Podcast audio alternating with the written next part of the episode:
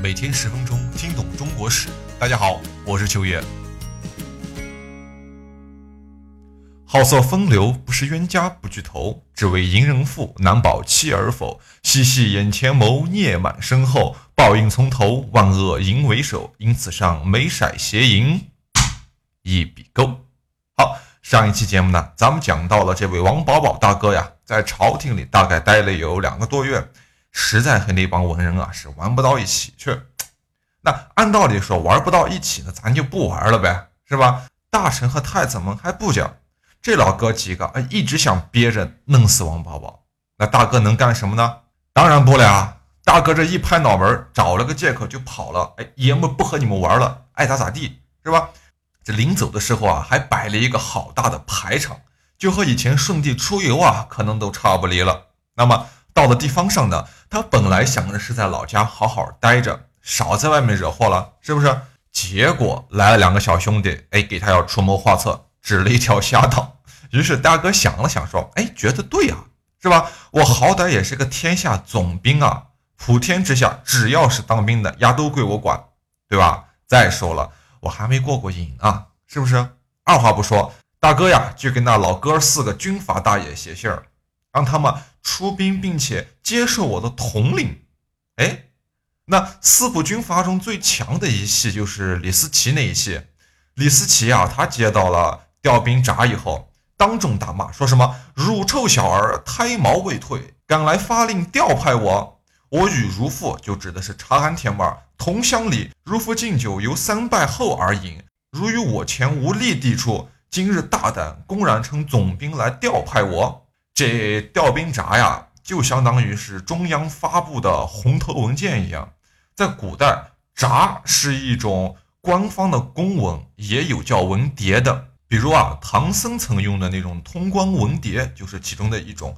主要作用是传达要求和命令，或者作为一种凭证的东西，我们叫做闸。一开始，闸呀都是竹片儿或者是木片的形式出现的，人人都可以用。到后来啊，随着造纸术的出现，札书、手札这类东西就慢慢变得官方起来。因为老百姓啊是用不起的，那个时候纸比木头贵啊，洛阳纸贵，是不是？再到后面，纸到的便宜了，才又成为大家常用的一种通讯手段，像什么扎礼呀之类的玩意儿，对吧？但是这些东西啊，其实多少都带有一点官方的意味在里面。好，我们说回主体历史啊。老李李思齐是土豪一个，气壮力粗的，下令各部说什么一兵一卒不可出五关，如王宝宝来，马上整兵迎杀。我们在之前的几期讲过呀，王宝宝一家和李思齐一家的关系，哎，其实是非常不错的。怎么讲呢？王宝宝还要按辈分来说，要叫李思齐一声大爷或者大叔。李思齐啊，要比王宝宝他爹查安铁木儿大五岁嘛，是吧？而且老查呀，见到老李都还要客客气气的嘛。但是您想啊，同为一方军阀，他们之间的友谊，就真的像咱们两家人之间的友谊那样简单吗？一定不是的，对吧？他们所谓的这种好，是真的好吗？肯定也不是的。我跟你说俩人啊，您去参考一下，就是北洋时期的张作霖和段祺瑞，你马上就比较明白了，是不是？他们之间的关系好。是好在那个时间段，他们有着一样的政治诉求，哎，这种诉求越是相同，关系就越为亲密，是吧？可是，一旦这种诉求得到了满足，或者双方某一个人已经达到了目的，那么接下来一定不会维持在这个表面上的那种好了。所以啊，他们之间更多的是政治和利益的诉求。要真的是那种好的不能再好的那种，他就不是俩军阀了，那就是一个军阀了嘛，对不对？干嘛费那么大劲搞俩？各自心怀鬼胎啊！那么这两个人的诉求啊，他是在什么时候破灭的呢？好，我们回头看一眼历史，察罕铁木儿被害死的那一夜，其实相对于王保保来说啊，他是非常危险的。那个时候呀，他们家族正是如日中天之际。老查那时几乎是五路军阀中最强的一个，是老大哥一样的角色，实力强劲，那干谁都不含糊，对吧？就连刘福通啊和韩山童这样领导红巾军的人也没干过他。结果没想到一切来的这么突然哈，俩原来是红巾军的叛将，结果设计给害死了老查。我们不去说这个时候王保保的心情，那肯定特别糟的嘛。就说其他几个大军阀头子，他们听到察罕铁木儿死这样的消息，那是一定不会悲伤的。为啥？这对他们来说是一个天大的好消息啊！当时可能悲伤的只有波罗铁木儿一个人，因为他们两个当时在联手干红巾军嘛，是不是？于是呀，对于其他几个人来说，那肯定是抢人、抢钱、抢地盘，对吧？咱们想一想，北洋时期的奉系军阀张作霖暴毙以后，刚刚入关不久，当张学良啊，几乎是连夜就退回了关外，什么意思？是不是？那对于王保保来说，其实这是一样的，这俩没区别。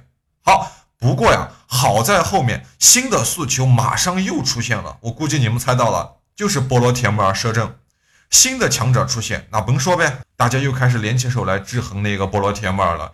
于是出来了一堆打着秦王口号的大小军阀。好，王保保也趁机在这里面分了一杯羹，而且因为他的运气实在太好，他离得近，又好死不死的遇到了太子爷，所以啊，他吃到了最大的一块蛋糕，并且因为离得太近了，他端掉了波罗铁木儿的老窝。也见证了老波的惨死。那么到此为止，做了河南王以后，他开始了总兵天下。然而呢，就像他爹和波罗铁木儿一样，现在他的存在使得其他四家军阀呀有了共同的新诉求。我们再说回主体历史，王保保听到老李不听话的消息啊，大怒，齐军是直杀关中。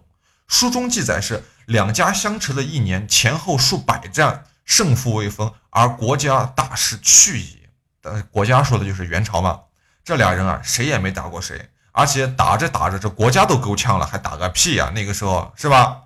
天下呀，除了朝廷和军阀以外，其实还有一股势力，叫起义军也好啊，叫南军也好啊，就是朱元璋那伙人，还有像什么陈友谅啊、陈友直啊那一批人，对吧？那王保保本人呢，见到自己的军队一时无力入关呀。他便坐实张德这里，就是大概河南安阳的那一带了。此地啊，粟蓄积粮草十万，很是富庶。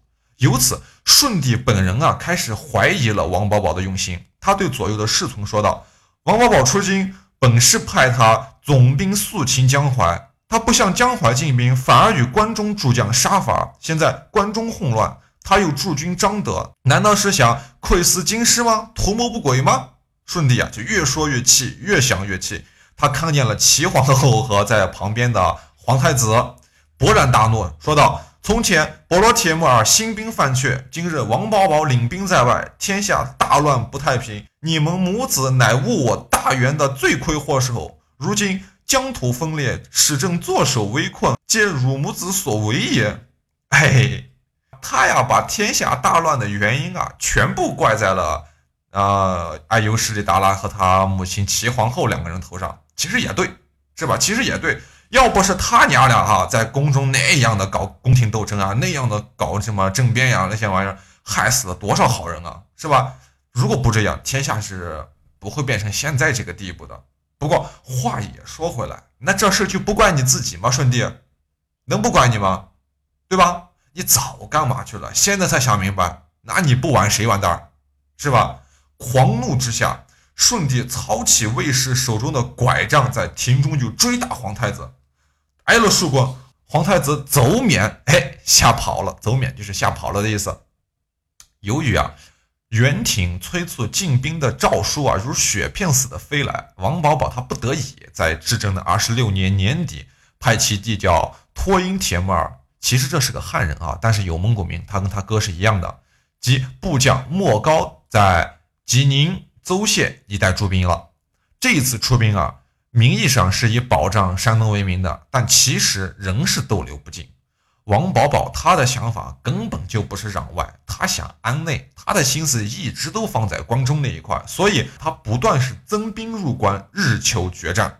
哎，那么李思齐、张师道那边他们是怎么样的一个结果呢？四个字的评语啊，是日渐不敌。那王保保这边是朝廷正规军中的正规军啊，而且还是很能打的呀，所以这两人数次派人入大都向朝廷求助，哎，这下可就难为了顺帝啊！你想手心手背都是肉啊，我要哪个我不要哪个，是吧？顺帝想了半天也想不出太新太好的招儿，就只能派左丞相这个人叫袁焕等人啊，携诏书入王保保大营，希望他能与关中诸将进行和解。由于啊，王保保派人往京中的袁焕家中送了大笔的财宝，这位左丞相心里啊，自然是向着你王保保的，对不对？拿人钱财替人消灾呀！宣告完了诏书，他就私下对王保保说：“不出张师道、李思齐二人啊，定为丞相您的后患。”那王保保最爱听这话了，是不是？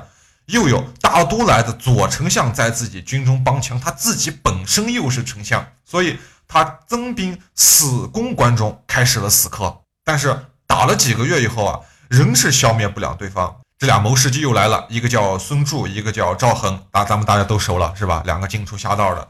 关中四个军阀呀，为李思齐一部最为强大。如果攻破李思齐军其余三部，不战自服，我军入关中部队数目先大致与敌军相当。所以长时间以来失劳财费，相持不绝，应该抽调在。邹县的莫高一军啊，当时啊，咱们刚才讲的那支部队正在那里准备抵御朱元璋的南军哈，让他们急趋河中渡黄河后，直奔凤翔，出其不意端掉李思勤的老巢。这样一来，渭北之军可一战相知。如此，正依西后唐庄宗破汴梁之策，关中大定后再清军攻打南军，那时也不会迟嘛。那这样的计策。在您第一次听到的时候，会不会给您一种豁然开朗的感觉？是不是这样的？我相信王宝宝他也是这样的。但是，真的是这样吗？双线作战啊，可是战斗中的大忌呀。那么后来到底发生了什么？嘿，咱们明天再说。感谢您的收听，我是秋野。